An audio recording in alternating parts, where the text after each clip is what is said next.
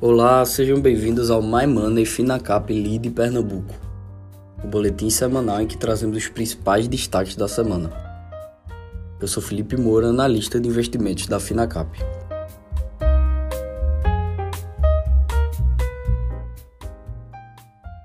Numa semana marcada por alta generalizada nos mercados globais, o Ibovespa interrompeu o persistente movimento de baixa e registrou a melhor sequência de ganhos desde meados de maio. No radar, a forte correção das commodities e a aprovação da PEC das bondades foram os temas que guiaram as negociações. A Câmara dos Deputados aprovou a PEC 15, conhecida como PEC das bondades, na comissão especial nesta quinta-feira, por 36 votos a 1. Após a votação dos destaques, o texto deve seguir para o plenário da casa. A proposta foi aprovada como veio do Senado Federal e a estratégia do presidente da Câmara dos Deputados, Arthur Lira, é evitar que o texto também mude durante os dois turnos de votação no plenário, para que já possa ser promulgado. A proposta prevê o aumento de 400 para 600 reais no valor do Auxílio Brasil até dezembro deste ano, incluindo um milhão e meio de famílias no programa. Além disso, a previsão para aumento no Vale Gás e a criação de um voucher de mil reais para caminhoneiros e outro para motoristas de táxi afetados pela alta dos combustíveis. No cenário internacional, o receio de uma recessão mundial tem derrubado o preço das principais commodities, principalmente o petróleo, depois de o barril ter rondado os 140 dólares na primeira semana de março. Essa semana, os contratos para o óleo do tipo Brent fecharam a aproximadamente 100 dólares, queda de 2% no dia. No mês, a retração chega a quase 8%. O movimento foi positivo para frear as projeções de inflação mais altas, e com isso, as ações atreladas ao ciclo econômico doméstico foram as maiores beneficiadas na semana. Primeiro primeiro-ministro do Reino Unido, Boris Johnson, renunciou ao cargo nesta quinta-feira, depois de pressões por todos os lados pela nomeação de Whip Pincher, alvo de várias acusações de assédio sexual, como vice-presidente do partido. Ao menos 40 membros do governo renunciaram ou foram demitidos nos últimos dias, deixando o Premier sem alternativa que não fosse a renúncia. O sucessor de Boris Johnson, como Premier do Reino Unido, enfrentará desafios econômicos significativos, com o país caminhando para uma forte desaceleração em meio a taxas de inflação próximas próximas de 10%. Economistas falam cada vez mais sobre a crescente ameaça de estagflação no Reino Unido. O novo conselho de administração da Eletrobras será definido em 5 de agosto. Os indicados partiram de acionistas como 3G Radar, Banco Clássico, SPX Equities, Vinci Equities e XP Gestão de Recursos, sócios de referência na companhia. Bem recebida pelo mercado, a formação foi articulada entre os investidores, inclusive a União, que segue com a fatia de pouco mais de 40% do capital votante da nova empresa. Os nomes são de executivos com experiência no setor elétrico e em transformações de empresas. A expectativa até o momento é de que a eleição seja conduzida sem chapas concorrentes ou voto múltiplo. A concessionária de infraestrutura CCR acaba de ganhar dois novos acionistas em seu bloco de controle, os grupos Votorantim e Itaúsa, que estão substituindo Andrade Gutierrez, companhia que há algum tempo vinha buscando um comprador para sua participação de quase 15%. Com a operação, a companhia também ganhou um novo acordo de acionistas, que irá até 2027, mesma data de vencimento do atual, amarrado com os dois grupos remanescentes na CCR, a Mover Participações, ex-Camargo Corrêa e Soares Penido. O negócio foi fechado essa semana, 4,13 bilhões de reais, valor que foi anunciado cerca de três meses atrás. A Itaúsa irá desembolsar 2,8 bilhões de reais, ficando com a participação de aproximadamente 10% do capital da CCR.